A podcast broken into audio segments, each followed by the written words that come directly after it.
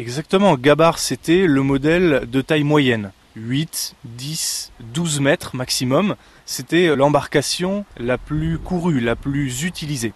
Mais on a euh, des bateaux plus petits qui vont servir, eux, à euh, traverser la rive, par exemple, ou aller d'un village euh, au village voisin pour transporter les nouvelles, transporter quelques denrées alimentaires. Et à l'inverse, on a des bateaux plus gros qu'on appelait les grands bateaux, qui vont jusque 20, 23, 25 mètres, et qui, eux, faisaient des grandes distances. La navigation s'est déroulée en plusieurs étapes, j'ai l'impression, sur cette rivière Lot. La première, c'était celle où on coupait un arbre, on le creusait comme une pirogue, et ça nous faisait un petit bateau.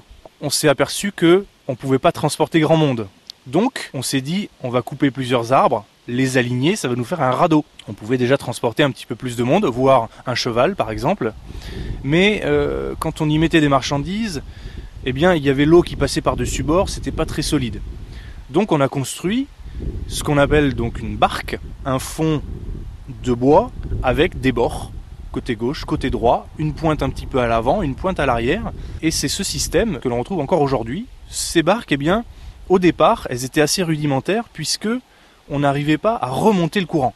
En amont de la rivière, on construisait ces bateaux, on remplissait le bateau avec du bois que l'on allait vendre ensuite en aval. Donc on faisait 5 jours, 7 jours de descente plus ou moins périlleuse, plutôt plus que moins d'ailleurs, pour descendre jusque Cahors, voire jusque Bordeaux. Et ensuite, eh bien, comme on ne savait pas comment remonter le bateau, eh bien, on déconstruisait le bateau, on le défaisait, et on revendait comme boîte de chauffage d'ailleurs pour pas, pour pas grand chose, hein, pour 3 francs 6 sous. Et une fois qu'on avait déconstruit le bateau, donc on avait euh, les sous du patron euh, dans la poche, et on avait 3 semaines pour repartir au point de départ. Et en même temps que euh, le halage a pris naissance, on a ramener des marchandises euh, et on y a découvert les plaisirs euh, de la morue. Exactement. ça, ça, paraît un peu étrange.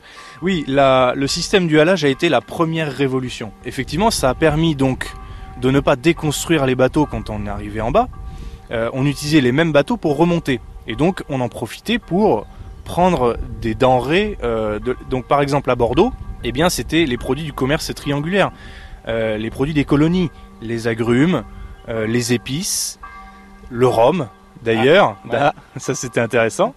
Euh, mais donc effectivement la morue. Euh, et donc ils en remplissaient les barriques et pour les remonter, eh bien ils profitaient de nos eaux douces pour jeter les barriques dans l'eau avec une corde qui la reliait au bateau et ainsi se dessalait la morue jusque chez nous et donc c'est pour ça que par exemple en Aveyron à Villefranche-de-Rouergue, euh, précisément, on a une spécialité gastronomique qui s'appelle l'estofinado à base euh, de morue.